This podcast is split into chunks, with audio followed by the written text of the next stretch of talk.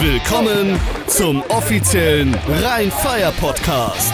Catch me to the end zone. Cyril Grayson. Henry, he's to pass it. Touchdown. Into traffic. It is caught.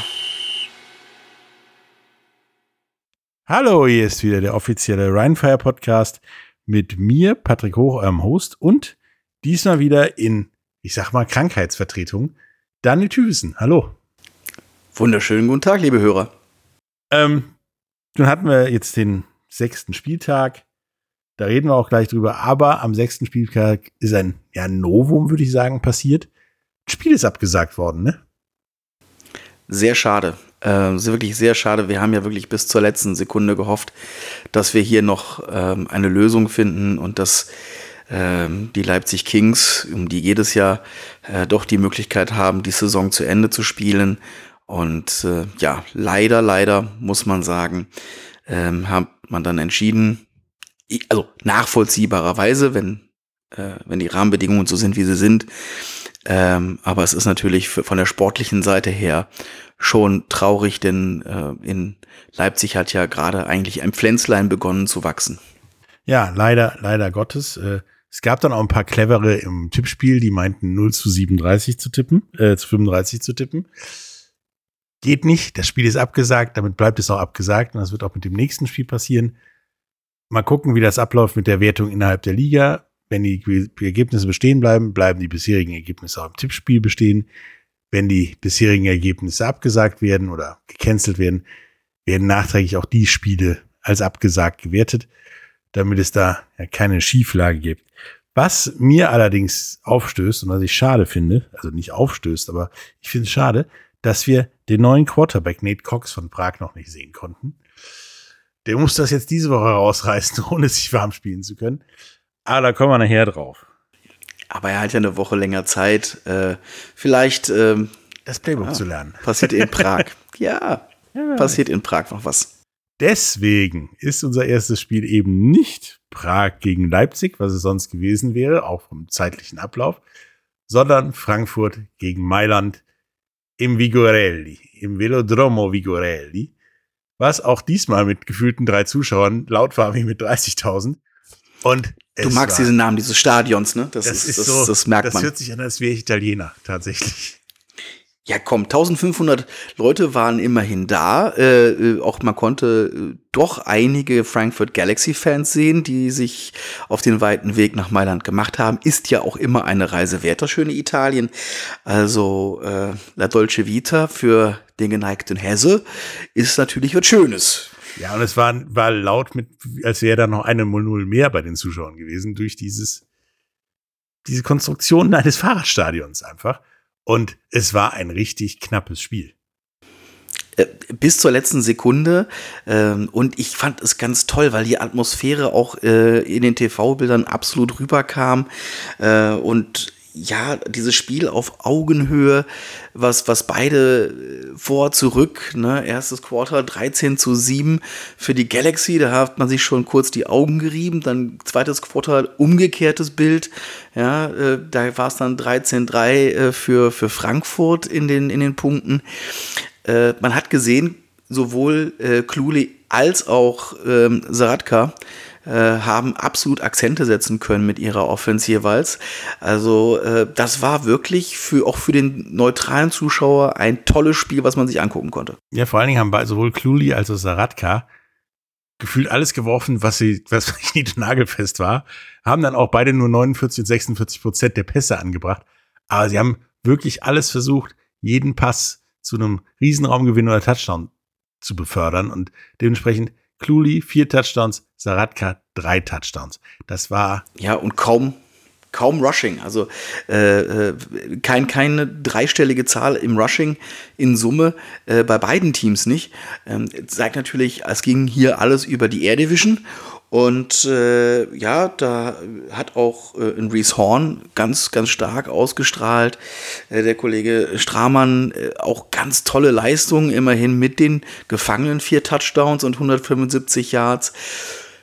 Alle Achtung, da waren die Meiler natürlich in ihren Passstationen deutlich äh, variabler. Ne? Ja, die haben das einmal komplett verteilt an Constant, Khalif und jetzt kommt's, jetzt wird schwierig, Jebutaru. Äh, die durften, das durfte im Prinzip bei Mailand jeder mal ran und versuchen das. Ja, schön, dass du den Namen sagen durftest. ich weiß, ich habe auch gelesen, so ist das ein Tippfehler. Nein, das ist richtig.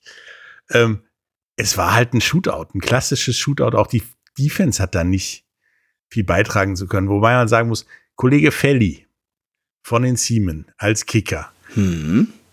der durfte fünfmal ran. Hat viermal getroffen und das längste hat er verschossen, was auch okay war mit 44 Yards, würde ich mal sagen. Geht in Ordnung.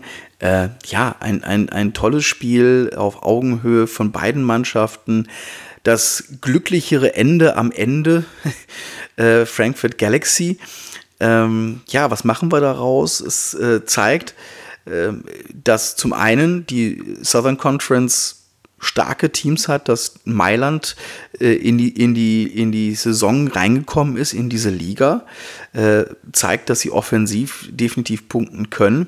Und Galaxy und Clule, ja, hm, das äh, äh, scheint in funktioniert, scheint eine Liebesgeschichte zu werden. Ähm, so, so sehr wir Jacob Sullivan schätzen und wir auch hoffen, dass er schnell wieder fit wird. Ähm, aber man hat jemanden gefunden, der äh, absolut adäquat äh, ins Rennen geschickt werden konnte, um äh, Galaxy nach vorne zu führen. Ja, für Defensivliebhaber war das einfach wirklich kein Spiel. Das belegt auch die Statistik. Nein. Denn wir haben ja da unseren Benchmark mit den fünf Tackles pro Spiel.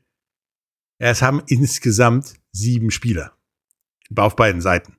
Ja, Ja, da, der Heg Kollege Higgins für Frankfurt hat acht, Kollege Kai für äh, Mailand hat neun und dann eiert so mit sechs fünf Tackles weiter. Das war's. Also, du hattest als Verteidiger einen ganz schlechten Tag, egal was passierte. Äh, wenn du mal einen gesehen hast, dann war der entweder weg oder du hast ihn noch irgendwie berührt, aber es ist nicht das passiert, was passieren konnte oder hätte sollen. Die Interceptions waren okay, das kann passieren auf beiden Seiten. Aber sonst war das halt, die Offensive hat auf beiden Seiten gezeigt, was sie können und was sie wollen, nämlich gewinnen. Ja, und Galaxy ist im, im Rennen um die Playoffs, auch in unserer Conference, einfach weiter mit dabei, hält Schritt und ähm, lässt sich äh, mal von dem Fauxpas gegen Rheinfire nicht unterkriegen äh, und, und zeigt Woche für Woche stabile Leistung. Ja, das ist richtig und äh, die bleiben obendran, sage ich mal. Ähm, Mhm. Obendran hatte ich ja vor diesem Spiel auch gedacht, bleibt Barcelona. Die gegen die Helvetic Guards spielen durften in der Lidl Arena, die übrigens auch wieder gut besucht war mit 1750 Zuschauern. Total. Und hast du dich an, an letzte Woche erinnert? Da habe ich noch gesagt, lass mal warten, ob die Barcelona Dragons sich äh, von ihrer Bye Week nicht ein bisschen aus dem Tritt bringen lassen. Äh, sie sind jetzt nicht komplett untergegangen, aber äh, das Dominante, was du in den, Jahr, in den Wochen davor gesehen hat, hast, war plötzlich nicht da auf dem Platz. Connor Miller hat nicht abrufen können.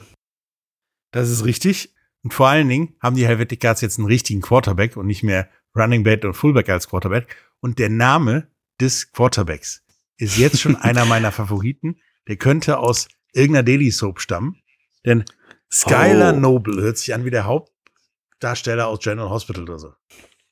Tristan Noble, ne? Ja, Tristan Skylar Also, Noble. Ja, Tristan Skylar Noble. Ja, das, das, das, eine klingt nach alles, was zählt. Gute Zeiten, schlechte Zeiten. Hätten wir noch Marienhof, wäre es wahrscheinlich auch da noch. Also, äh, und ja, jetzt haben wir es. Den ersten Sieg der Helvetic Guards, die letzte Woche noch ähm, so von den anderen Medien so gescholten wurden. Nee, nee, hast du da plötzlich einen Quarterback äh, und reist eben nicht mit dem Fullback und Running Back als äh, Ballverteiler an. Tja, dann hast du da auch ein starkes Team plötzlich auf dem, auf dem Papier und äh, auf dem Platz. Und da wird es erstmal schwer gegen. Ja, und der Running Back hat auch wieder ordentlich abgeliefert im Spiel, was eigentlich eher passbetont war auf beiden Seiten. Mit 78 Yards war er tatsächlich auf beiden Seiten gesehen der, der Rusher des Spiels. Ähm, das Spiel ist tatsächlich in die Verlängerung gegangen. Und zwar nicht in eine, sondern in zwei.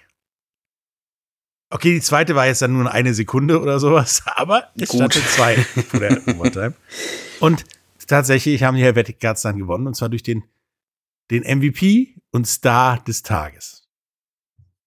Ein Kicker, ein Special-Teamer, äh, Nils Jonka, Jonkmann, äh, Jonkmanns, Entschuldigung, ähm, ja, schwuppdiwupp, ähm, ne, Special Team macht einfach mal auch einen Unterschied, werden wir ja auch, äh, oder zumindest in manchen Aha-Effekten nachher noch haben. Ähm, tolle Leistung. Ähm, ich meine, das Kompliment. waren ja auch alles keine, keine Chipshots, die er gemacht hat. Das waren 44 Yards, 47 Yards, 39 Yards, 57 Yards. Dann hat er aus 35 Yards das einfachste Mal verschossen in der Overtime, um dann aus 37 Yards das Ding reinzumachen und das Spiel zu gewinnen. Und das Wichtige an Kollegen Jonkmanns ist, der ist in Kanada geboren, gilt aber als Schweizer, weil er in Kanada tatsächlich nicht das Footballspielen erlernt hat, sondern das Fußballspielen. Und das Footballspielen hat er in der Schweiz erlernt. Und deswegen ist er ein Schweizer. So kann's gehen. Äh, und wir erinnern uns so herrlich doch an äh, unser Spiel im vergangenen Jahr mit unserem Nodde-Kicker, René Hansen, was, ja, was so ein Moment äh, auch in der Fanbase mit einem macht. Und deswegen hoffe ich und wünsche ich den Helvetic Cards sehr, dass das so ein, ein äh, Zündermoment war für den wirklichen Neustart oder äh, ja, eigentlichen Start in der European League of Football. 1750 Leute, ich würde mal schwer behaupten, aus Barcelona waren nicht wirklich viele da, also 1750. So. Ja, sagen wir mal 1700 Schweizer, die jetzt äh, ihr Team im Herzen tragen, nach so einem Moment, der wahrscheinlich zum Rest der Saison noch erzählt wird. Ja, das willst du doch haben. Das ist doch toll. Und das freut mich richtig, ähm, weil die Helvetic Guards, ähm, wie gesagt, äh, letztes Jahr, äh, letzte Woche absolut äh, Unterwert ähm, in den Medien vorgekommen sind. Das war nicht richtig, das war auch in meinen Augen nicht fair. Und äh, ja, äh, jetzt sind sie da und jetzt sind sie äh, haben sie die Dragons geschlagen, die bislang eine ganz vortreffliche Saison hatten, haben es geschafft, Conor Miller zu drei Interceptions zu zwingen. Musst du auch erstmal machen. Ja, vor allen Dingen, wenn er nebenbei noch zwei Touchdowns wirft und auch Kollegen Landstrom, Landstrom und Torre da hat. Das, Normalerweise müsste das klappen, aber nein, die Guards haben dagegen gekämpft, haben sich angestemmt, haben ja tatsächlich all das gezeigt, was sie da haben, all ihre Waffen benutzt, plus Kollegen Jonkmans. Auch Silas Nsita einen Rushing Touchdown, nee, einen Receiving Touchdown gehabt. Äh, der hat auch gezeigt, was er wert ist, wenn einen Quarterback hat, der ihn bedient und er nicht der Quarterback sein muss, der andere Leute bedient. Deswegen, äh, das, das kann noch was werden in der Schweiz und äh, ja, auch hier in dem Spiel die Defensive, der Fokus, denn die haben den, die Bude gerockt auf beiden Seiten. Äh, die haben dann Tackle Festival abgefeiert. Aber am meisten der Kollege Ziegler, der hat da abgeräumt. Der hat zehn, zehn Tackles gemacht. Äh, der war bei jedem gefühlten Tackle for Loss oder kritischen Ding der Dragons mit am Start oder in der Nähe. der hat was dazu gesagt. Ähm, zumindest defensiv sind die Guards schon vorher auch gegen Rheinfire schon ein gutes Team gewesen, haben gut mitgehalten. Jetzt scheint die Offensive auch in Tritt zu kommen. Deswegen, das Rückspiel wird gefährlicher als das Hinspiel, glaube ich. Ja, da muss sich Barcelona warm anziehen. Ja, Barcelona muss halt wieder in Tritt kommen, um dann wenigstens wieder die 500 am Ende der Saison da stehen zu haben oder mit einem positiven Record. Mal schauen. Das wird in den nächsten Spielen nicht einfacher. Das nächste Spiel für uns. Ich habe einen Schock gekriegt, als ich das Ergebnis gesehen habe im Ticker. Oh ja. War gegen Berlin, in Berlin, vor 3978 Zuschauern. Ich habe zweimal gelesen, das Endergebnis 60 zu 6 für Berlin. Also das Erste, was mich an der ganzen Sache am meisten gefreut hat, waren tatsächlich die Zuschauerzahlen.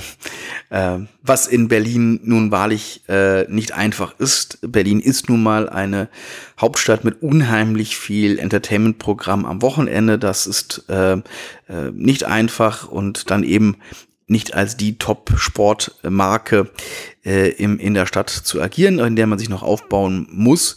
Äh, 4000 ich runde es jetzt, 4000 Zuschauer hinzubekommen. Das ist ein schönes Zeichen, zeigt eine schöne Steigerung, die da passiert, ähm, die die liebe Diana Hoge zu verantworten hat als Geschäftsführerin von Berlin Thunder. Ja, ähm, eine bombenstarke Leistung. Wir hatten also ich hatte mir von Kevin Doyle Jr. als Quarterback der Enthroners ein bisschen mehr vorgestellt. Jetzt kann man natürlich auch sagen, er ist ja nun auch gerade gelandet. Äh, die Enthroners haben ja, wie wir letzte Woche schon berichtet haben, ja gerade erst den amerikanischen Quarterback äh, gesigned, äh, investiert in den Rest der Saison, was ja aus der sportlichen Sicht definitiv aller Ehren wert ist. Aber er konnte noch keine Akzente setzen und dagegen dann äh, der Kollege Jarman, der gleich sechs Touchdowns schafft. Man schickt noch den äh, zweiten Quarterback auch auf den Platz, macht auch einen Touchdown. Starke Leistung von Berlin auf der einen Seite, bei Enthroners ein bisschen enttäuschend, muss ich sagen.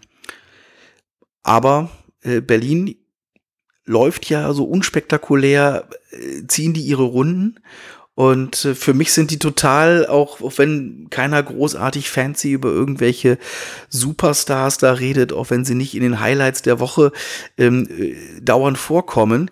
Aber sie machen ihre, ihre Spiele und sie machen ihre Wins und äh, arbeiten sich ganz so, ne, mühsam erhören sich das Eichnärchen, äh, arbeiten sie sich zu den Playoff-Plätzen halt äh, sehr solide hin. Die sind wie so ein, tatsächlich wie so ein Gewitter. Sie ziehen von überall die Siege dann her heran ziehen sich zusammen. Das ist aber jetzt ein, was, Thunder und Gewitter, meine ja, Güte. und dann irgendwann Herr Hoch. laut loszubrechen wahrscheinlich. Aber Kollege Jarman mit fast 70 Prozent der Pässen an Mann gebracht. Für 265 Yards und wie du sagtest, sechs Touchdowns. Das ist schon nicht schlecht. Vor allen Dingen, Kevin Doll Jr. ist kein schlechter Mann. Er hat aber nur 71 Yards erpasst und mal gerade 30 Prozent der Pässe an Mann gebracht. Das kann er besser, das wissen wir und das haben den Ansätzen auch gesehen, dass er das will. Aber ich glaube, äh, die Umstellung im gesamten Team von wir laufen nur, weil wir es nicht anders können, zu wir können auch passen, die muss noch so ein bisschen wirken, sage ich mal. Weil der Lauf war wieder gut und wirksam mit Kollegen Ratoni für 90 Yards und einen Touchdown. Wobei der Touchdown dann auch gegen Ende kam nach dem Motto, ja, lass, die, lass den mal irgendwie ein paar Punkte. Ähm, aber was Berlin da gezeigt hat, zeigte wirklich so dieses Jahr, und die nehmen wir jetzt auch noch mit, den Sieg nehmen wir auch noch mit, damit wir da ein Stückchen weiterkommen. Kollege Schenderlein hat einen Field Goal gemacht, da auch der weiter zuverlässig. Und für Sheva, da muss, die müssen auch weiter in den Tritt kommen. Da glaube ich auch dran, dass die an den Tritt kommen. Und wie wir an Berlin zum Beispiel sehen, es braucht auch seine Zeit, damit sowas funktioniert. Ja, Fischer ich ähm, hat von allen neuen Teams äh, noch den, den längsten Weg in der Liga anzukommen. Ähm, ich glaube, dass sie mit Kevin Doyle Jr. den, den, ein, eine der richtigen Entscheidungen getroffen haben, die es dafür benötigt, um eben im Konzert äh, der ELF auch auf Augenhöhe mit allen möglichen anderen äh, spielen zu können. Äh, bin gespannt, wie es dann aussieht, wenn Kevin Doyle Jr. etwas mehr Zeit mit dem Team hatte, seine Passempfänger, das Timing besser sich abstimmt und er so seine Best Buddies dann da aufbaut. Ähm, aber bis dahin wird ein langer Weg und ich glaube, bis dahin wird es auch noch äh, den, den ein oder anderen Punktehagel vom Gegner äh, ja, mit sich bringen. Ja, le leider Gottes, aber die bleiben dran. Auch das, das, das Front Office scheint motiviert zu sein, da dran zu bleiben und das Ding auszubauen, weil sie wollen diesen footballerisch hellgrauen Fleck, sage ich mal, in Ungarn, äh, ja, zu einem, zu einem footballerisch bewohnten Fleck zu machen. Und da sind die auch, glaube ich, auf einem guten Weg. Das nächste Spiel hat mich auch überrascht. Echt? Denn Panthers Red Wroclaw gegen Hamburg Sea Devils, das Ergebnis hätte ich umgekehrt getippt. Als ich jetzt das Spiel mir, mir angeguckt habe. Ja, darüber waren wir ja letzte Woche schon uneins, äh, wenn du dich erinnerst. Ist genau das eingetreten, was ich befürchtet habe dass Hamburg endlich gerafft hat, dass ihr, wir laufen nur, wir laufen nur, wir laufen nur, lange nicht viel bringt. Lass uns doch mal unseren Quarterback, den wir haben, Kollegen her, auch mal werfen. Ja, super, ne? Und dann, dann macht er seinen ersten Drive und wirft die erste Interception dann direkt rein. Da denkst du dir auch als Sea Devils-Fan erstmal, ach nee, geht der Scheiß schon wieder los. Wie im Hinspiel, wie im Hinspiel, wo sie ja äh, ja, dann doch äh, überraschend auf die Mütze bekommen haben in Wroclaw. Ja, und das, das erste Quarter geht einfach solide an, an die Panther. Und da habe ich da, gedacht, alles gut. Ja, und dann passierte wieder nichts. Also dann Also gar zog nichts. es sich Es passierte wirklich gar nichts. nichts, ne? Also da ein Punt, da ein Punt, da ein Punt. Und äh, irgendwie boxte sich dann halt äh, Preston Hare in das Spiel dann doch hinein. Ja, und äh, dann hat man doch mit zwei Touchdowns in Quarter 3 und Quarter 4 das Ding dann doch noch mal gedreht. Ja, zusammen mit Erik Schramm, der mal wieder solide gekickt hat. Ja, völlig solide. Ähm, brauchst du auch in so einem Spiel. Ne? Auch in so einem Spiel brauchst du einfach das Special Team, was funktioniert. Äh, ein Kicker, der dir Rückhalt gibt, äh, weil du weißt, okay, auch beim, gerade so, um in die Partie überhaupt reinzukommen, nachdem du äh, so böse kalt erwischt wurdest, hast eine Interception geworfen, in der Folge passiert der Touchdown äh, der Panthers da willst du gucken, dass du ja irgendwie wieder ins Spiel reinfindest. Ne? Und dann halt mit Erik Schlomm ein Field Goal. Äh, ja, das, das gibt dir erstmal wieder Sicherheit, das bringt dich wieder, dass du sagst, okay, ich komme im Spiel irgendwie an.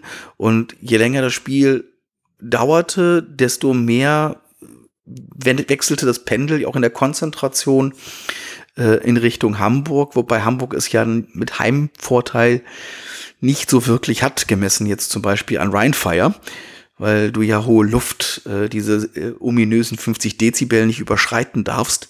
Also Tröten und so weiter sind da nicht erlaubt. Dann ist es natürlich auch mit dem Rückhalt von den Heimfans schwierig, ähm, so eine Stimmung für dich zu kriegen. Ja, diese Stimmung war dann tatsächlich meiner Meinung nach auch genauso wie dieses dritte Viertel für den Rest des Spiels. Also Hamburg hat es geschafft, die Panther einzulullen, zu Tode zu langweilen sozusagen, so dass die dann auch wirklich nicht mehr wirklich spektakulär in die zweite Halbzeit zurückkamen und wie gesagt dann Hamburg das Ding für sich drehen konnte und auch der Kollege Tate und Vitale die haben nichts auf die Reihe, Reihe- nichts mehr viel auf die Reihe gekriegt in der zweiten Halbzeit. Also in der ersten Halbzeit alles sehr gut, sehr solide aus. Und nach dem Motto, wie du sagtest, jetzt gibt's die nächste Packung gegen Wroclaw. Aber irgendwie fing dann das Schnarchen an und das war's dann so ungefähr in dem Spiel. Hamburg gewinnt halt äh, mit 17 zu 10. Es hört sich tatsächlich enger an, als es war, weil, wie wir gesagt haben, dritte Viertel war mal gar nichts und danach erdümpelte das Spiel tatsächlich so vor sich hin und Hamburg hat es dann geschafft. Wobei man in der Statistik, tatsächlich in der Defensivstatistik tatsächlich sieht, wie überlegen Rotzlaff am Anfang war. Denn da haben sich tatsächlich neun Spieler in die fünf Tackle-Statistik eingetragen. Und von den neun Spielern haben es vier geschafft, im zweistelligen Bereich mit den Tackles zu landen. Und äh, die waren defensiv überlegen. Da hat man nicht so viel Schnarchen gehört. Das war sogar das Umdrehen im Bett, glaube ich, oder so wenn die Defensive am Start war. Aber offensiv lief da halt nichts mehr in der zweiten Halbzeit. Du musst ja auch aufpassen, wenn du deinen Gegner zum Einschnu Einschnarchen bringst, dass du ja selber nicht zu laut schnarchst, dass der andere nicht wieder wach wird. Also ähm, Ja, ich war kurz davor zumindest. Hamburg steht jetzt 3 und 3 äh, in der Saison, äh, also äh, buntes Mittelfeld. Ja, äh, wenigstens in unserer Conference kannst du ja genau in der Mitte landen äh, mit Platz 3. Tja, und das, das sagt auch irgendwo, finde ich, wo Hamburg gerade steht, nicht Fisch, nicht Fleisch, heute mal so, morgen so. Äh, macht natürlich das Hingehen zu einem Spiel, zu einer, zu einer Lottobude. Du kannst einen guten Tag äh, erwischen der, der Sea Devils. Du kannst aber halt auch äh, ja einen etwas unglücklichen Tag erwischen. Das weiß man nicht. Macht es natürlich spannend. Geh hin. Du erlebst auf jeden Fall in irgendeiner Form ein interessantes Spiel. Ähm, sei es, dass es eben die, die Schlafwagentaktik ist, sei es, dass du ein plötzlich dominantes Spiel hast, oder sei es, dass du halt dann doch von Ryan Fire mal auf die Mütze kriegst, ne? Ja, es ist tatsächlich so, dass Hamburg offensichtlich in dem Spiel, haben wir das gesehen, seit Wochen sehen wir das, noch seinen Weg sucht. Machen wir viel passen, machen wir viel laufen, machen wir 50-50. Beruhen wir nur auf Erik Schlomm. Die wissen es noch nicht so richtig und äh, der Weg wird sich wahrscheinlich auch weiter fortsetzen, bis man irgendjemand gesagt hat, wo es lang geht. Es ist ein Jahr des Umbruchs, das hat äh, mir auch Max Parz natürlich schon mal gesagt, dass äh, klar, die, die Leute, die du hast gehen lassen, die Erfahrungen, die Abstimmungsprozeduren, äh, die du zwischen den Spielern hattest, äh, nicht nur Kasim Edebali, aber auch viele andere, das verkraftest du, das steckst du nicht einfach mal so weg. Das ist auch klar. Äh, man baut jetzt neue Leute auf. Ich glaube, da finden sie einen guten Weg. Äh, und deswegen darf man äh, zu keiner Situation äh, Hamburg unterschätzen. Auch nicht jetzt in dieser Saison, auch wenn sie nur einen Umbruch haben. Aber auch jetzt können sie brandgefährlich sein, wenn du nicht konzentriert auf dem Platz bist. Ja, das sehe ich ähnlich. Und äh, weil du vorhin Losbude sagtest. Wien gegen Tirol. Ein Spiel voller Losboden. Nur Tirol hat immer die falschen Lose gezogen. Wien gewinnt 34 zu 13, aber da waren so viele Pässe bei, die waren so 50-50, Interception, Reception, so viele Dinger, die hätten in beide Wege gehen können, die sind nur leider immer Richtung Wien gegangen. Dennoch würde ich behaupten, dass die 4375 Zuschauer, die den Weg ins Tivoli-Stadion äh, in Innsbruck gefunden haben, äh, definitiv als Losgewinner in jedem Fall nach Hause gegangen sind, weil auch wenn vielleicht ihre Tirol Raiders ähm, äh, nicht gewonnen haben, es war ein, ein tolles äh, Austrian äh, Game äh, von zwei Top-Mannschaften. Und äh, ja, es war dominiert von, von Vienna. Es war in keiner, in keiner Phase des Spiels gefährdet. Aber im, am Ende, es war trotzdem ein, ein Top-Spiel und es war durchaus spannender als das Ergebnis. Äh, vier, also 34 für Vienna, 13 für Tirol vielleicht auf dem Papier klingen mag, aber es war toll anzuschauen. Ja, es war statistisch gesehen auch echt eng. Also 19 First Downs für, für Wien, 16 für Tirol. Marginaler Unterschied ebenso in den Rushing Yards, in den Passing Yards äh, ein bisschen mehr Unterschied für Wien, na, damit dann auch in den Offensive Yards. Aber im Prinzip haben beide ihr, ihr bestes Spiel abgerufen und Wien hat halt echt wirklich immer die Glück, das glücklichere Ende bei so 50-50-Dingern und dementsprechend wird dann der Abstand immer größer. Ja, wobei ich, ich ja, ich habe mir aber die Frage gestellt, ob ähm, Christian Helbig, der Quarterback von Vienna, sich in zu, äh, zu viel vorher schon von dem Hamburg-Game angeguckt hatte, weil der hat ja echt gebraucht, bis er äh, mal so in, in Modus kam. Denn vor Quarter 2 lief da gar nichts bei ihm. Ähm, und vielleicht ja, musste er erstmal eine, eine Hallo-Wach-Tablette schlucken, um, äh, um wach zu werden. Denn da führten immerhin die Tirol Raiders im ersten Quarter nach einem Field Goal. Ähm, ja, generell, äh, ne, also war zwei Field Goals, ein Touchdown war da natürlich in Summe für Tirol ein bisschen wenig. Ja, ähm, aber Christian hat gebraucht, dass die, seine drei Touchdowns in Summe nachher anzubringen. Ja, es war so wie so ein, so ein älteres Auto, was vorher erstmal angekurbelt werden muss, äh, hatte man das Gefühl bei, bei Christian Herbig. Äh, das war, also wenn wir jetzt die Statistik nach Vierteln hätten, stünde wahrscheinlich beim ersten Viertel irgendwas Einstelliges oder im niedrigen zweistelligen Bereich oder eine Null bei den Yards. Äh, und danach ging es dann ab, wie du sagtest.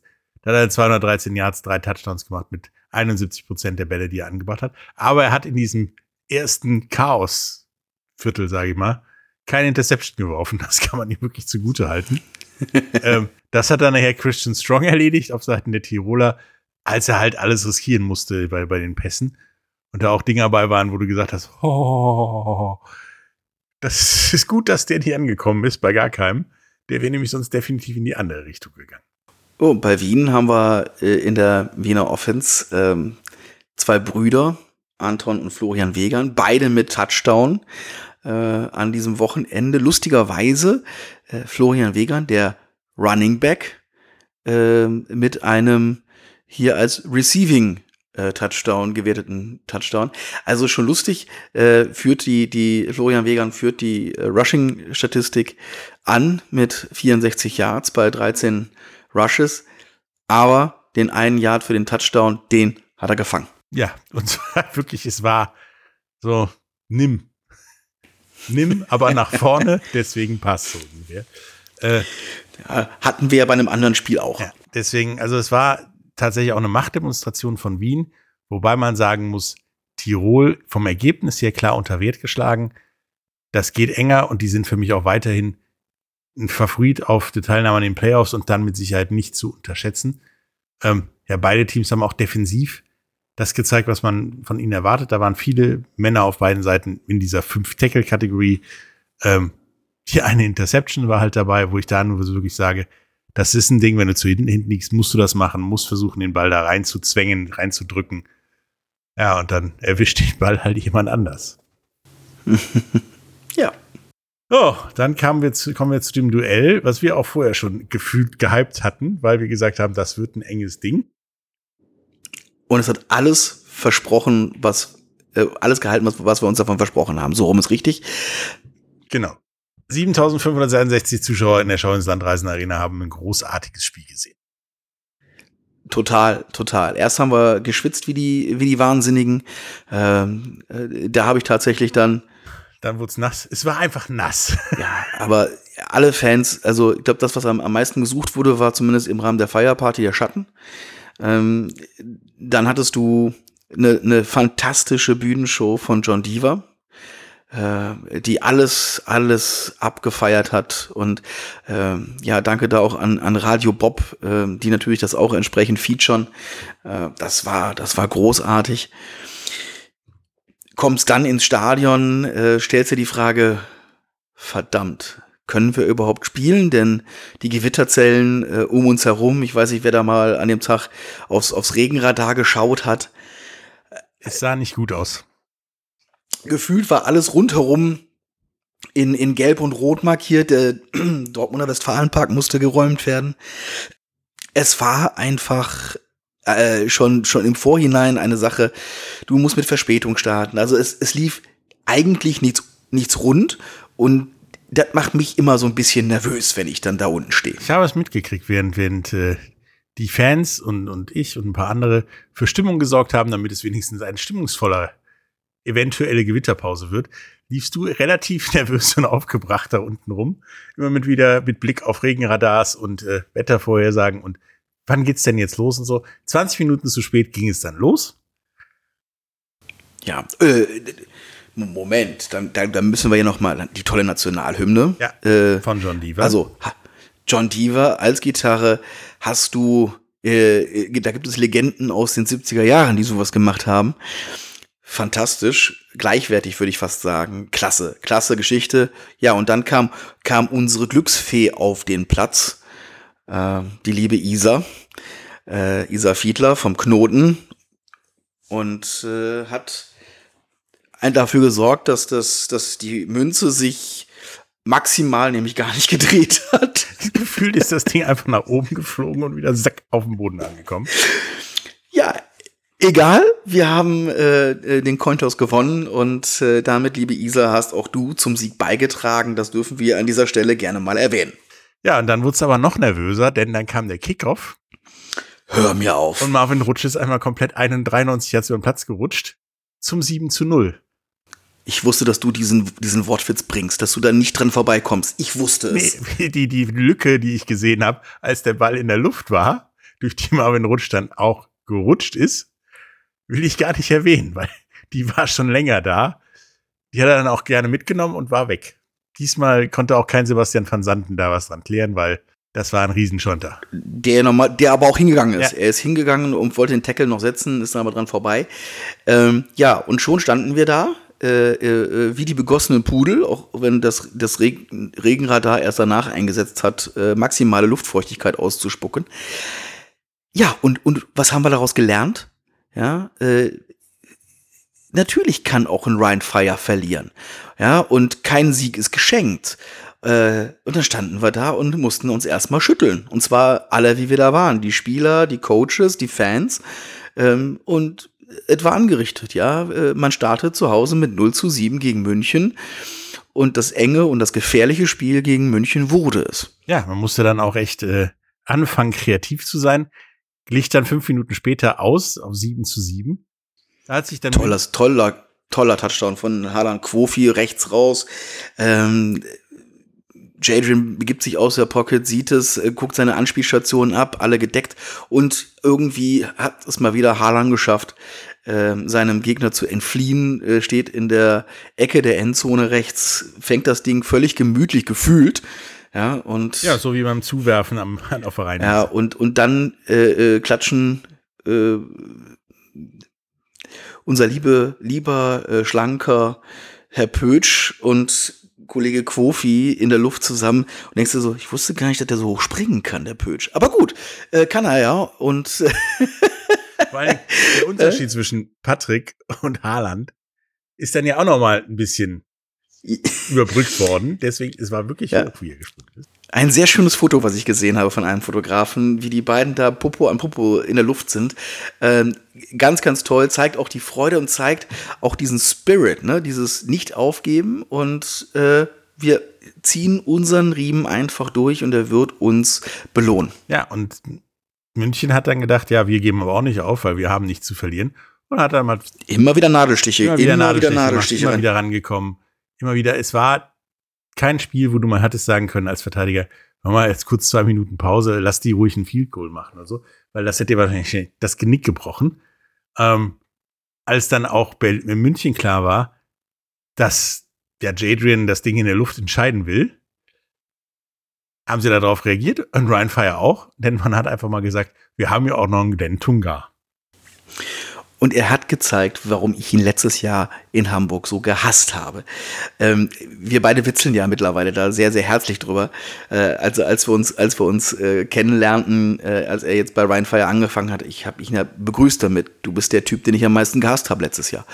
Ähm, er hat gelacht und äh, in seiner so süß lispelnden Art ähm, hatte das dann zur Kenntnis genommen und, ähm, und er, er läuft wie eine Maschine durch die Abwehr durch. Das ist irre. Das ist einfach irre, mit welcher Kraft er sich da durchtankt, selbst wenn dann irgendwie drei, vier Leute schon an ihm ranhängen. Als würde es ihn nicht interessieren, haut er da durch für die 21 äh, Versuche mit 186 Yards. Äh, Eben noch erwähnt, das haben manche Teams äh, zusammen nicht im Rushing diese, dieses Wochenende ähm, ins Spiel geschafft. Das schafft der Mann alleine und boxt sich dann natürlich zu, äh, zu seinen zwei Touchdowns. Was mich aber am meisten, also neben Glenn Tunga selber, der voll angekommen ist, besonders gefreut hat, war der Touchdown von äh, Anthony Mahungo. Warum hat mich das so gefreut? Also A, diese Willenskraft. Wir waren im vierten Versuch. Ähm, er wird früh angegangen, er, er hat früh Leute an sich dran kleben. Äh, es ging in, im ersten Schritt ja nur darum, über die, die 10, den 10-Yard-Marker zu kommen, um die neuen, vier, äh, neuen Versuche zu bekommen.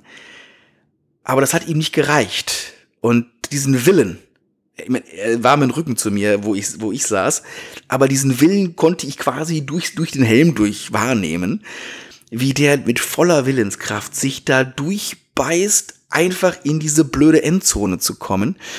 Und das freut mich deswegen so besonders, weil ähm, Anthony in dieser Saison ganz, ganz viele wichtige Catches für uns gemacht hat. Aber oft genug dann immer kurz vor der Endzone entweder ins Aus musste oder äh, gestoppt wurde. Und er war so oft so knapp davor, seine Touchdowns zu machen, die er dann nachher nicht machen konnte und nicht auf sein Scoreboard kriegte, ähm, weil er einfach ein Yard oder zwei davor einfach gestoppt wurde. Jetzt hatte er endlich diesen Erfolgsmoment, da sich da durchgetankt zu haben mit voller Willenskraft. Und das hat mich einfach zwischenmenschlich für Anthony ganz, ganz besonders gefreut. Ja, das, da gebe ich dir vollkommen recht. Man hat wirklich das Gefühl gehabt, äh, ja, bei jedem, bei jedem Huddle, Anthony steht da, gib mir die Kirsche. Ich mach das.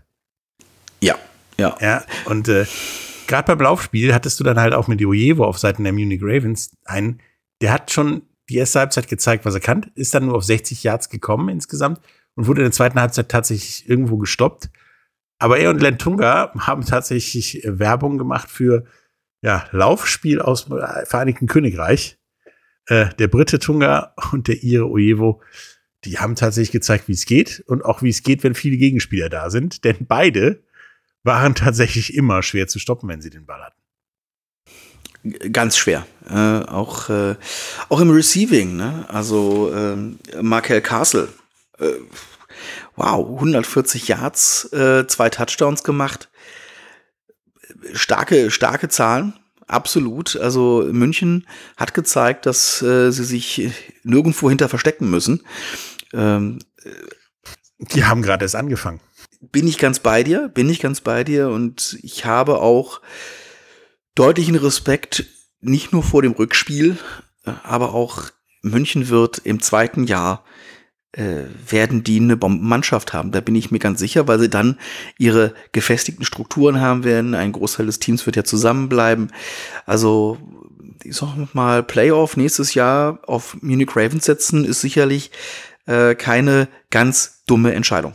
Nee, die sind auch vor allen Dingen in allen Bereichen gut, gut besetzt. Auch der Kicker äh, Werner, das war eine solide Kiste. Wenn er den Ball gesehen hat zum Kicken, hat er das Ding gemacht. Ähm, auch die Defensive der Ravens war immer da, wo man sie brauchte. Tatsächlich halt dann wie bei Anthony Mahungo hattest du jemanden, der weiß, wie man dich stehen lässt als Verteidiger. Äh, ja, also es ist eine Mannschaft, mit der auf jeden Fall schon diese Saison und erst recht nächste Saison zu rechnen ist. Ja, jemand, der sich auch sehr stark äh, reinspielt, gerade auch in der Zeit jetzt, in der wir auf Nathaniel Robitaille verzichten müssen. Ich sag deswegen Nathaniel Robitaille, weil mir seine Mutter ganz eindeutig gesagt haben, hat, der wird bei uns nicht Nate gerufen. Das ist entweder Nathaniel oder von seinen Neffen und Nichten wird er liebevoll Uncle Nene genannt. Also ähm, danke für den ja, der, wir vermissen ihn natürlich ähm, nicht nur als, als Spieler, aber auch einfach zwischenmenschlich natürlich dann sehr auf dem Platz. Ähm, ja, wer, aber Next Man Up, Step Up, Justin Schlesinger. Jemand, der vielleicht vorher nicht irgendwie auf dem Callsheet von irgendwelchen Leuten war.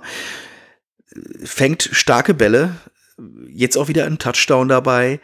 Ähm, hat das Vertrauen offensichtlich von Jadrian, dass er da auch mal die, die äh, etwas gewagteren, etwas weiteren Dinger fangen kann und äh, macht tolle Moves in Richtung Endzone und äh, ist plötzlich eine Geheimwaffe und das, glaube ich, macht Ryan Fire gerade so unheimlich gefährlich. Du kannst einfach nicht irgendeinen ausschalten, siehe die, die Achse Zach Edwards, Kyle Sweet. Du kannst nicht irgendwen einfach nur ausschalten und hast das, das Game zerstört. Nee, bei uns sind so viele, äh, die einen Ball fangen können. Yannick Lurks, ähm, oder eben auch, weil es ja hier auch als Receiving gewertet wird, die Geschichte von, von äh, Glenn Tunga, der dann halt in der Bedrohung von Jadrian Clark, der kurz vorm, vorm Sack war, äh, den Ball nach, äh, nach vorne geworfen äh, wirft und Glenn Tunga dann quasi lau laufen lässt. Du hast immer wieder irgendwas, wo Ryan Fire einfach Nadelstiche setzt, wo man auch in der Defense ganz, ganz hart unterwegs ist, auf vielen Ecken, auf vielen Positionen einfach Tackles oder Sacks sogar ähm, setzt. Also Alejandro, den Typen kannst du als Ryan Fire-Fan einfach nur lieben. Das ist richtig. Und der ist ja auch, äh, man hat Spaß mit ihm, sagen wir es doch mal so. Justin Schlesinger, tatsächlich nutzt er gerade dieses aus, dass die Gegner sich auf Mahungo, Kofi und so weiter konzentrieren und schleicht sich immer so, wenn man das während des Spiels beobachtet, immer so auf seiner Seite, so ein bisschen an den Verteidigern vorbei, um dann da irgendwann die Hand zu heben, gib mir mal bitte den Ball und dann kommt da eine Granate von Jadrian und äh, die findet dann auch meistens ihr Ziel. Der nutzt gerade sein underrated sein wirklich aus. Ja, absolut. Underrated war übrigens in den letzten Wochen immer das äh, Ryan Fire dritte Quarter dass wir dann endlich mal dafür genutzt haben, Punkte aufs Scoreboard zu kriegen. Das ja, und den Gegner auch irgendwo zu dominieren. Ja, und du erinnerst dich, letzte Woche habe ich gesagt, es wird äh, zur Halbzeit eine sehr enge Kiste und ich hoffe, dass wir dann ab dem dritten Quarter äh, den Abstand zum Gegner äh, ausbauen. So ist es dann auch zum Glück passiert. Und nachdem dann ähm, äh, ja es wirklich schon klar wurde, okay, es geht jetzt in die Richtung, war bis zum Ende des Spiels das ganze Ding eine echt, echt enge Nummer. Das hätte auch im Two-Minute-Warning noch mal kippen können. Aber dank der Interception, die Till Jansen gefangen hat, ähm, war das Spiel dann um. Ähm, ja, war das dann eine äh, ne, ne, ne schöne Sache, dass wir dann die Ende. Zeit runterspielen. Ja, toll, schön. Hat mich gefreut. Hat mich gefreut für alle Fans, die da waren. Und äh, ich, ich habe auch, also ich, ich habe mich sehr gefreut, dass ich viele ähm, Münchner Fans durchaus auch gesehen habe. Ich habe sogar eine Freunde, die aus dem Münchner Raum kamen, die extra zum Spiel angereist waren. Man hat auch mal, ähm, auch wenn nicht so Ewigkeiten laut gegen unsere Jungs, aber man hat Münchner Fans gesehen und gehört sehr schön, äh, dass äh, da auch eine gewisse Gruppe den, den Weg mal antritt zu Auswärtsspielen. So soll das ja auch sein. Wir reisen gerne ja überall hin. Und äh, so freuen wir uns ja auch immer, wenn Fans zu uns kommen. Genau, und damit haben wir jetzt zwei Teams, die ungeschlagen waren, abgehakt und kommen zu dem letzten ungeschlagenen Team, was meiner Meinung nach trotz eines etwas komischen Ergebnisses, nämlich 6 zu 14, weiter ungeschlagen ist und das wahrscheinlich beste Spiel dieses Wochenendes gezeigt hat, nämlich die Paris Musketeers bei den Stuttgart Search im Gazi-Stadion vor 4000 Zuschauern. Ähm, Kracher. dafür, dass du zwei Jahre lang nur den Hintern voll bekommen hast, jetzt 4000 Zuschauer zu aktivieren und ja, bei 6 und 0 zu stehen, ist eine Bombenleistung. Die haben 14 zu 6 gewonnen und die haben da tatsächlich sich einen knallharten Fight geliefert, die beiden. Es ging hin und her, aber immer nur so, ja, bis hier und nicht weiter. Also man hat den Gegner kommen lassen und dann einen Strich gezogen. So, über die Linie kommst du nicht, dann tut's weh. Äh, Defense, Defense-Schlacht ohne Ende. Äh, Jan Weinreich, der äh, in Stuttgart angekommen ist, kann man ganz klar sagen. Ähm, und am Ende äh, ist der Unterschied äh, nicht nur 14 zu 6, sondern letztendlich Quarterback-mäßig eine Interception gegen Zach Edwards, drei Interceptions. Und schon stehst du halt eben äh, da äh, im, im, im Fang Larose starke, starke 10 Catches zu 136 Yards und ein Touchdown. Kyle Sweet gar nicht stattgefunden. Sechs Receptions, 65 Yards, nicht wirklich auf dem Plan. Also den hat, hat Stuttgart sehr gut kalt gestellt. Ja, das ist das Problem dieser Saison, dass Kyle Sweet zu offensichtlich der Go-To-Guy ist für, für Zach Edwards und deswegen ja jeder versucht, ihn irgendwie kalt zu stellen. Wenn natürlich dann das persönliche Skill von Kyle Sweet besser ist als das der Abwehrspieler, dann wird das auch mal eine bessere Statistik, aber in diesem Spiel waren die Abwehrspieler tatsächlich um einiges besser als Kyle Sweet. Dementsprechend haben auch übrigens sieben Stuttgarter sich in die Liste der mindestens fünf Tackles eingetragen und da auch, ja, wie gesagt, drei Interceptions gemacht. Ähm, und tatsächlich nicht dreimal der gleiche Spieler, was ja öfters ist, sondern drei verschiedene Spieler mit Fettig, Wenzelburger und Goran Sek. Die haben halt wieder darauf nur gewartet, dass da ein Ball in ihre Nähe fliegt und dann zugegriffen. Ja, das zeigt, ähm, die Lernkurve von Paris ist auch noch steil. Sie sind weiter als, als andere Teams wie Prag und die Enthroners in meinen Augen. Äh, aber ja, da ist halt erstes Jahr ganz neu gestartet. Ähm, sie sind für mich weiter auch noch als die Helvetic Guards. Äh, aber sie sind naja, ein- auf zweidimensional, nicht so ganz variabel, ähm, noch recht einfach auszumachen. in, in, in der wachsenden Saison, in der laufenden Saison, glaube ich, werden sie dennoch so zweiter Hälfte, die wir jetzt nun beginnen werden, ab diesem Wochenende. Da wird noch was passieren, glaube ich. Äh, da wird noch vielleicht die ein oder andere äh, Sache passieren, Roster-Moves oder, oder kann ich mir bei Paris jedenfalls gut vorstellen, dass da was passieren wird, um noch ein bisschen Druck auf den Kessel zu kriegen.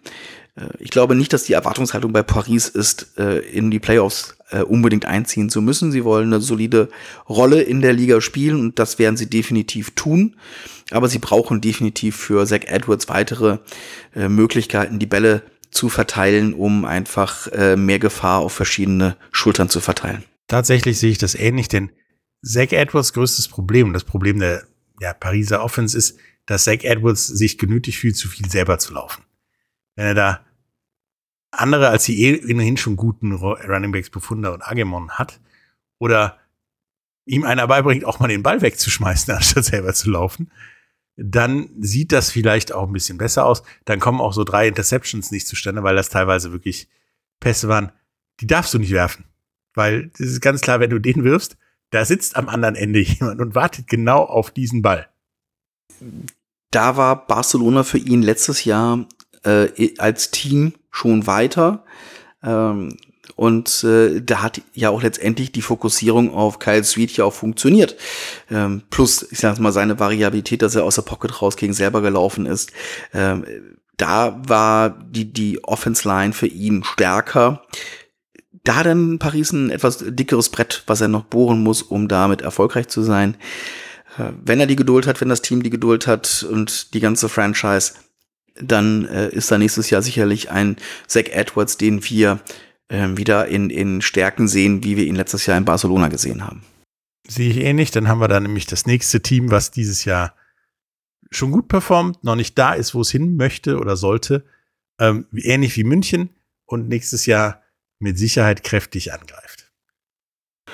Stuttgart geht den Weg äh, äh, auch fehlerfrei. Ähm, also, sag ich mal, Playoffs sind im Mindesten für mich bei denen gesetzt. Ähm, haben mich ein bisschen überrascht, positiv überrascht.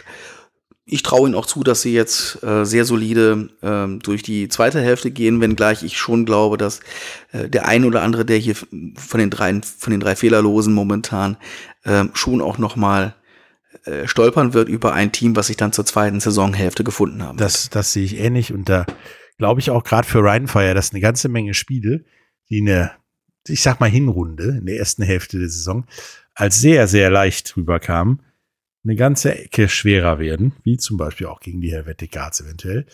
Ähm, und natürlich in München. Mal gucken, was da so läuft. Wir kommen jetzt mal zur nächsten Woche, aber beim Kommen auf die nächste Woche reden wir darüber, dass das erste Spiel halt abgesagt ist. Leipzig gegen Köln findet nicht statt, weil Leipzig sich auch von der Liga abgemeldet hat. Nun ist in der Community das Echo sehr groß. Ja, ein Team abmelden, pleite gehen ganz schlechtes Licht auf die Liga. Da ist mir dann eingefallen, hm, wir hatten ja mal sowohl beim Baseball als auch beim Eishockey, als auch beim Basketball, als auch beim Football Teams, die es überhaupt nicht mehr gibt.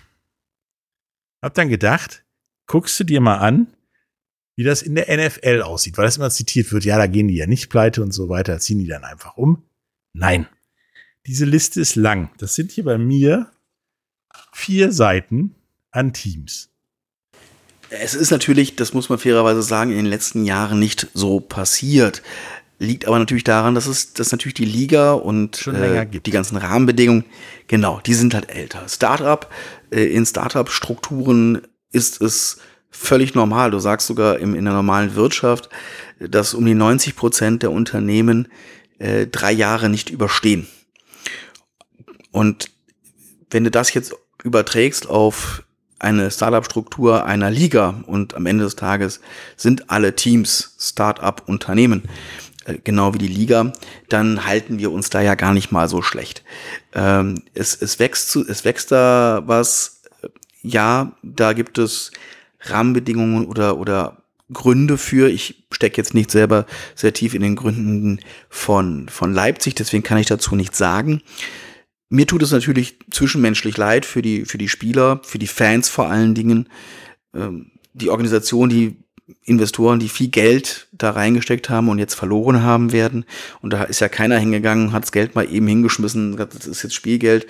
Ach, äh, die paar hunderttausend, wenn es nicht zurückkommt, ach, ist mir jetzt auch egal. Also da ist keiner, der Geld zu viel hat. Das sind alles Mittelständler, die, äh, für die das schon auch wehtut. Ja, das definitiv. Demnach eine sehr, sehr, sehr, sehr traurige Geschichte. Ähm, warum, wieso, weshalb, weiß ich nicht. Mir tut's auch leid ähm, an der Stelle für äh, die Cologne Centurions ähm, jetzt in der nächsten Woche, als auch die Teams in den kommenden Wochen gegen die äh, die Kings hätten spielen sollen, in, insbesondere in Auswärtsspielen. Denn das bedeutet ja auch wiederum, dass äh, Spiel, Heimspiele anderer Teams nicht stattfinden, die natürlich mit diesen Ticketeinnahmen gerechnet haben. Also der wirtschaftliche Schaden an der Stelle ist nicht nur auf die Leipzig Kings limitiert, sondern betrifft dann in Summe natürlich auch äh, die Teams, äh, die die Leipzig Kings zu Hause empfangen hätten. Ja, und ich, äh, deswegen hatte ich mir die Liste auch rausgesucht, vergeister es gerne mit, man möchte ja mal irgendwann die NFL sein, die europäische Art der NFL. Und dann muss man wahrscheinlich auch ähnliche Dinge durchmachen wie die NFL. Nun hat es diese Saison ja zwei Teams erwischt, Istanbul und Leipzig bis jetzt. Und da habe ich mir diese Liste mal angeguckt. Da sind viele NFL-Teams bei, die hier keiner kennt, wie die Akron Pros, die Kenton Bulldogs, die Chicago Tigers, die Detroit Tigers, die man nur aus dem Baseball kennt. Aber das gab es öfters, dieses, wir haben auch eine Baseballabteilung. So, und dabei sind auch welche, die Meister geworden sind und mit der Pokalübergabe gesagt haben, wir sind fertig uns gibt es nicht mehr. Also das kann auch passieren. Die hatten am Anfang in den ersten zehn Jahren sind 70 Teams aus der Liga ausgestiegen. Auch wieder eingestiegen. Ist ein, ist ein Wort. Auch wieder eingestiegen. Also die Kenton Bulldogs kamen dann vier Jahre, nachdem sie ausgestiegen sind, nochmal wieder. Ähm, sind dann aber auch ausgestiegen und so weiter. Diese Konstanz an Teams in der NFL oder in Bezug auf die NFL, die gibt es tatsächlich erst seit den 60er, 70er Jahren. Seitdem wird, wenn überhaupt, nur umgezogen. Äh, richtig raus aus der Liga geht da keiner mehr. Ähm, geht halt auch in den anderen Ligen nicht mehr. Da gibt es auch nicht mehr dieses Jahr. Das Team gibt es nicht mehr wie beim Baseball, die Montreal Expos, die gibt es nicht mehr, aber die ziehen dann mal nach Washington um. Solche Sachen passieren. So, das hat man jetzt da, da gerafft, liegt aber auch tatsächlich daran, dass da mehr Geld unterwegs ist als noch in den 20er Jahren. Ähm, und ja, man sich da eine gewisse Professionalität angeeignet hat. Das wird hier auch passieren, im Zweifelsfall. Weswegen das leider Gottes nur ein isoliertes Phänomen bleiben wird. Und vielleicht gibt es ja schon nächstes Jahr wieder die Leipzig Kings oder der Name Kings landet woanders. Ich hatte da Madrid im Kopf. Namensmäßig würde es passen, aber das ist jetzt natürlich äh, Spekulation. Ja. Ähm, das weiß auch keiner bei uns. Nee. äh, diesbezüglich äh, ist das eine Sache, die müssen andere Teams mit sich ausmachen, die müssen die Investoren bei sich da äh, eigenständig ausmachen. Da tun wir auch gut, nicht zu viel zu spekulieren. Lass das einfach mal äh, passieren. Im Hintergrund werden Gespräche sicherlich geführt werden. Und äh, dann werden wir sehen, wie wir nächstes Jahr mit welchen Teams, mit welchen Namen an den Start gehen, mit welchen Franchises. Ja, also. Und dann sind wir schlauer. Sowas passiert und der Unterschied ist halt, heute kriegt jeder mit. Damals hast du das maximal in Acre mitgekriegt, dass das Team pleite ist. Sag ich mal. Ja, ein paar Leute mehr werden es auch schon mitbekommen haben. Ja, der ganze haben. Bundesstaat vielleicht, aber das war's dann. Aber, aber die, die es live vielleicht noch miterlebt haben, die sind jetzt in einem Alter, äh, die nicht mehr zwingend die Hauptzielgruppe der NFL sind. Genau. Kommen wir zu den Spielen von nächster Woche. Und ich habe hier tatsächlich auch schon Davids Tipps. Denn er befindet sich tatsächlich auf dem Weg der Besserung, ist nächste Woche auch wieder am Start, hat er mir gesagt. Das erste Spiel, was wir nämlich dann haben, ist Wroclaw in Wien. Das erste ungeschlagene Team ist direkt im ersten Spiel. Da habe ich dann mal getippt. Wroclaw 23, Wien 37. Weil die aufzuhalten wird schwierig. Ja, ich glaube, aufzuhalten wird schwierig. Wroclaw ist da eine wirklich ähm, stabile Mannschaft geworden. Äh, sie werden ganz, ganz böse Nadelstiche sicherlich setzen können.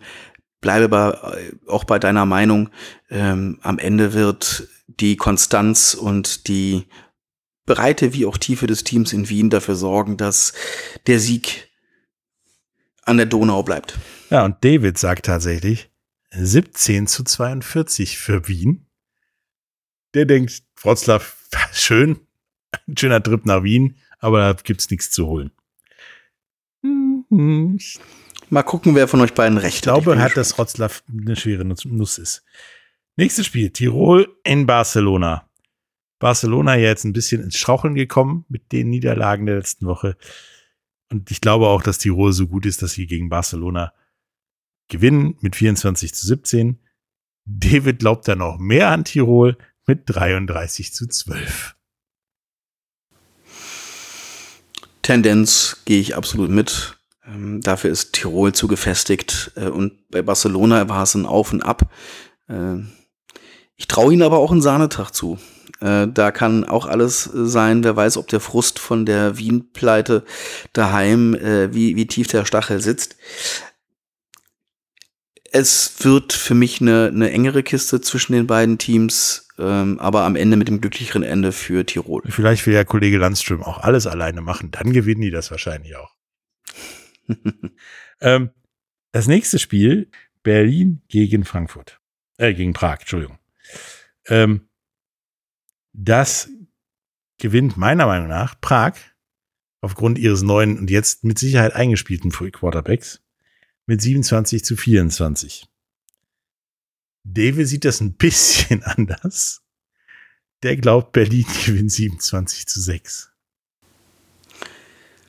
Ich gehe für ein Overtime-Spiel sogar. Und sage ein aber. Oder zwei Overtimes. Komm, jetzt, jetzt, jetzt, jetzt mach es jetzt nicht, nicht schlimmer, als es ist.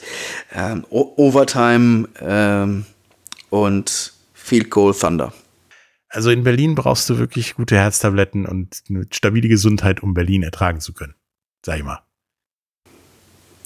Spricht für eine Overtime. das nächste Spiel ist Mailand in München. Und da tippe ich tatsächlich auf Mailand, die mit 30 zu 25 gegen München gewinnen werden. David sagt 24, 21 München. Ich glaube aber, Gehe ich. Mailand ist so ein. Ich gehe mit David. Okay. Nee, ich, ich glaube, ich glaube, ähm, die Stärke von, von München am Sonntag, ähm, sie lassen sich da von, von dem Spiel gegen uns eigentlich eher motivieren. Ich glaube, dass sie gesehen haben, wie lange sie uns richtig, richtig böse ärgern konnten. Und das es wird Motivator sein, zu sagen, okay, jetzt sind wir eine Truppe, jetzt sind wir eine Einheit.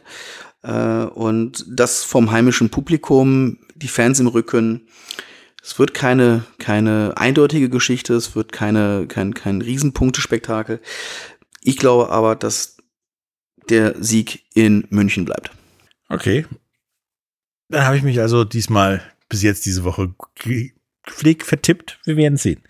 Aber nächstes Spiel, Hamburg in Frankfurt. Eigentlich ein Klassiker.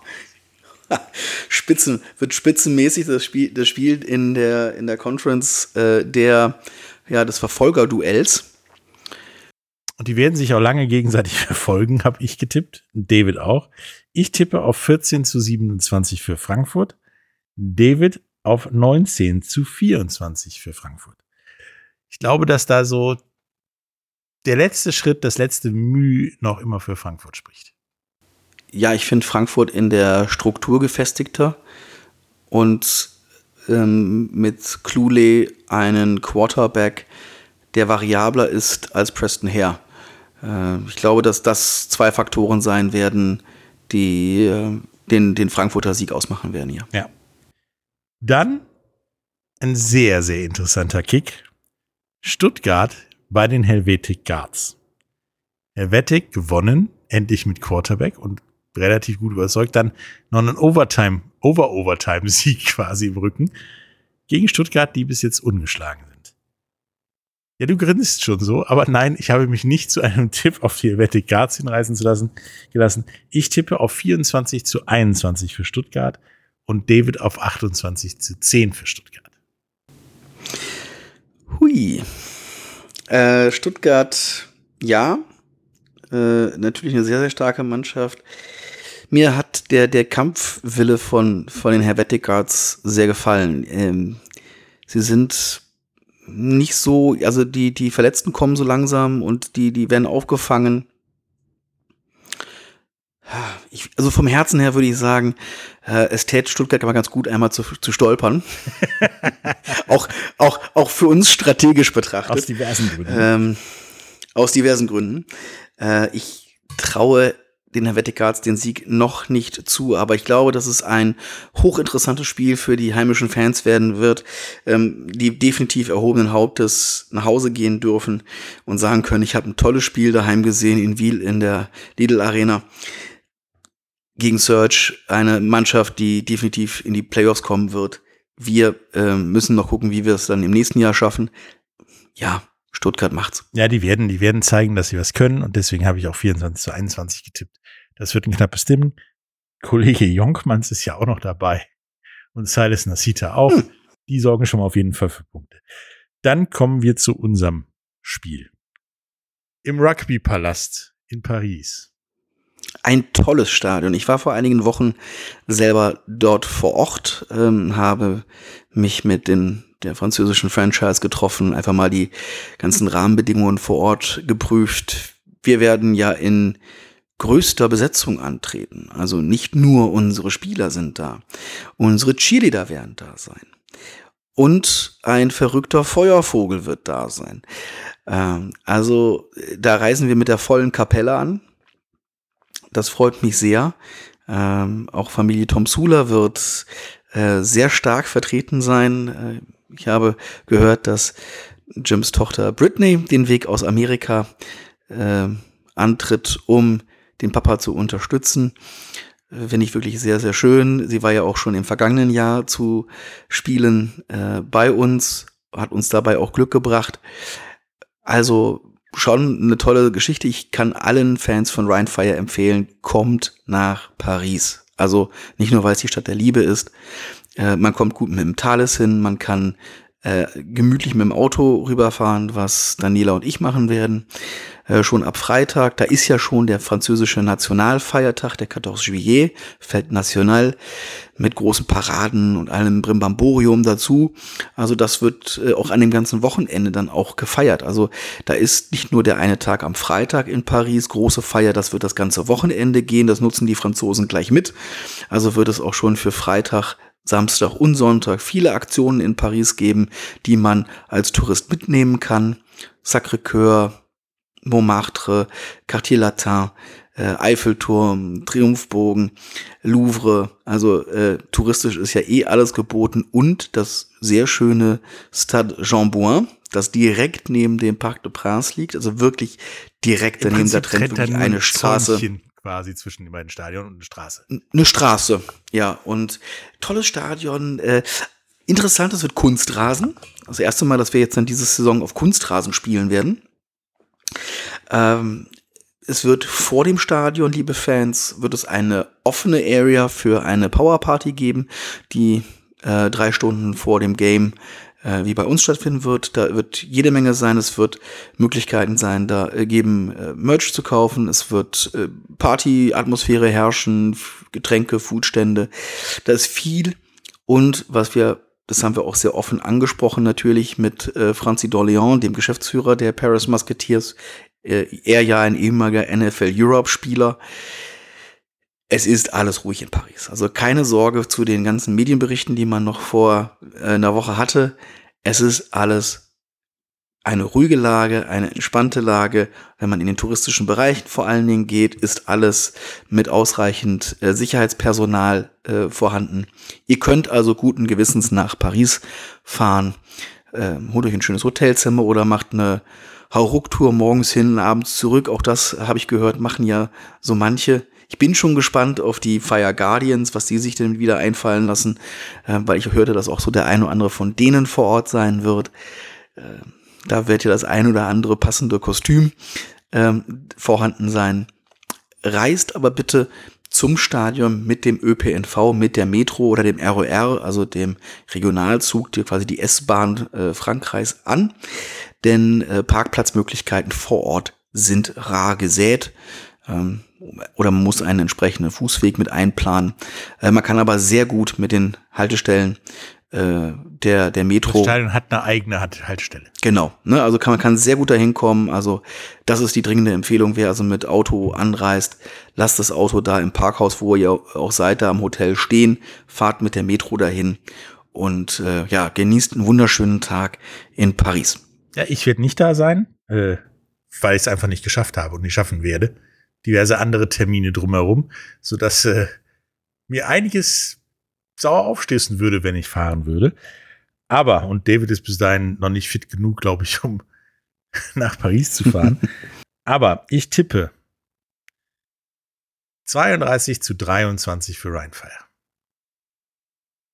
David war da noch großzügiger. Okay. 37 zu 17 für Rheinfire. Ich bin gespannt. Ich bin gespannt und äh, da kommen wir jetzt auf einen Punkt, der, den wir ja vom letzten Spiel noch gar nicht aufgearbeitet haben. Wir haben leider äh, so manchen Verletzten in den Reihen von Ryan Fire. Ähm, TJ Morrison, ähm, unser Defensive Back, wirklich ganz, sah ganz böse aus. Ich hoffe, äh, dass die Untersuchungen äh, die Schwere, die man erahnen musste, nicht bestätigen.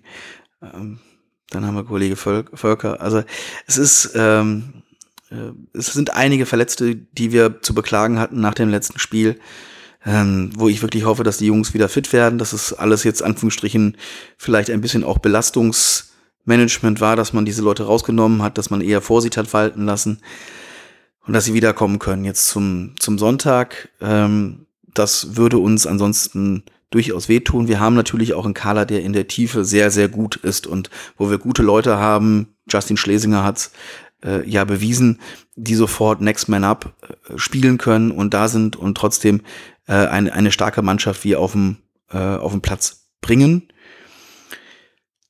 Aber in der Summe waren es bislang gefühlt für mich zu viele Verletzte, die wir seit Spieltag eins haben. Und das kann auch mal eine Mannschaft außer Tritt bringen und das kann auch ein bisschen äh, sag ich mal, das Selbstverständnis zu punkten äh, schmälern. Deswegen wäre ich definitiv für einen Sieg von Rheinfire. Da bin ich äh, bei euch. Ich bin aber eher bei dir, Patrick, dass es eine knappere Kiste wird. Ähm, A, weil Paris auch äh, in Tritt kommt, weil sie sich äh, im Ab in den Abläufen finden und definitiv ein stärkeres Team sein werden als beim Hinspiel, aber noch nicht auf dem Level, dass sie uns wirklich gefährlich sein können. Aber wir werden nicht die Dominanz äh, sehen, die wir noch äh, in den Wochen davor gegen Paris gesehen haben. Das denke ich nämlich auch. Und ich denke halt, dass auch äh, gerade wegen der Verletzten so eine Connection Sweet Edwards tatsächlich funktionieren kann, mehr als sonst, weil der Kollege Sweet nicht genug beschäftigt wird, sage ich mal. Aber wir werden sehen. Ähm, fahrt nach Paris, wenn ihr könnt, und unterstützt Rheinfire. Das wird bestimmt großartig. Äh, ich glaube, du hast da viel Spaß. Den hätte ich nämlich wahrscheinlich auch. Wir hatten ja was mit Zug vorhin und Zug zurück am gleichen Tag geplant. Hat dann aber nicht geklappt. Aus diversen Gründen. Äh, das wird super. Das wird eine riesen, riesen Feierparty im Rugby-Nationalheiligtum der Franzosen am Nationalfeiertagswochenende. Das wird ganz klasse. Was auch klasse wird, schon ein bisschen teasern für die, die Woche darauf. Äh, da beginnt dann ja auch die Düsseldorfer Rheinkirmes. Und am Dienstag, dem 18., wird es in der Alpenwelt auf der Düsseldorfer Kirmes die Express Mallorca Party geben. Und da ist auch Ryan Fire mit dabei. Da wird's, werden einige Chili dabei sein, äh, wir Owner sind dabei, stehen natürlich da auch gerne für Fans und Freunde Rede und Antwort, werden eine Ticketaktion vor Ort haben.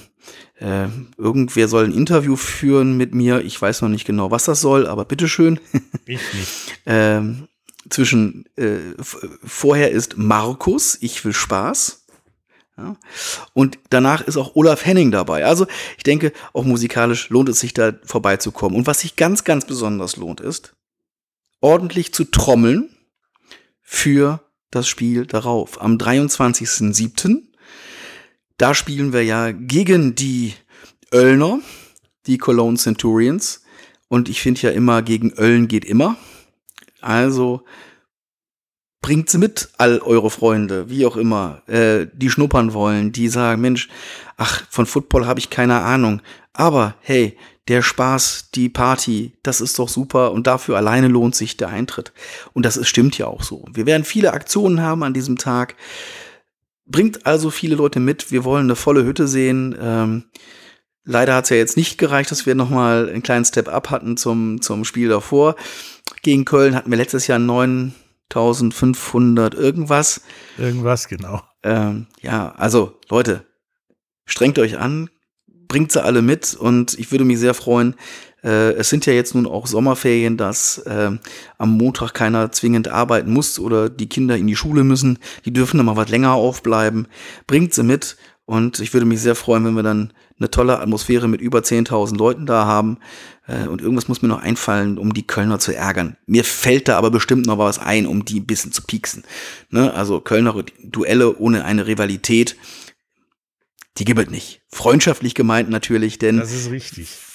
Fans are Friends ähm, äh, und da, da gehört ein bisschen Necken und ein bisschen Piesacken im Liebevollen doch immer dazu, gerade wenn es um die Domstädter geht. Wir können ja vorher nach Worringen fahren, um auf der Wunde rumzupieken. Ja. Zum Beispiel. Jetzt, ja, das können wir machen. Wir können ihnen auch erklären, den, den lieben Kölnern, dass äh, äh,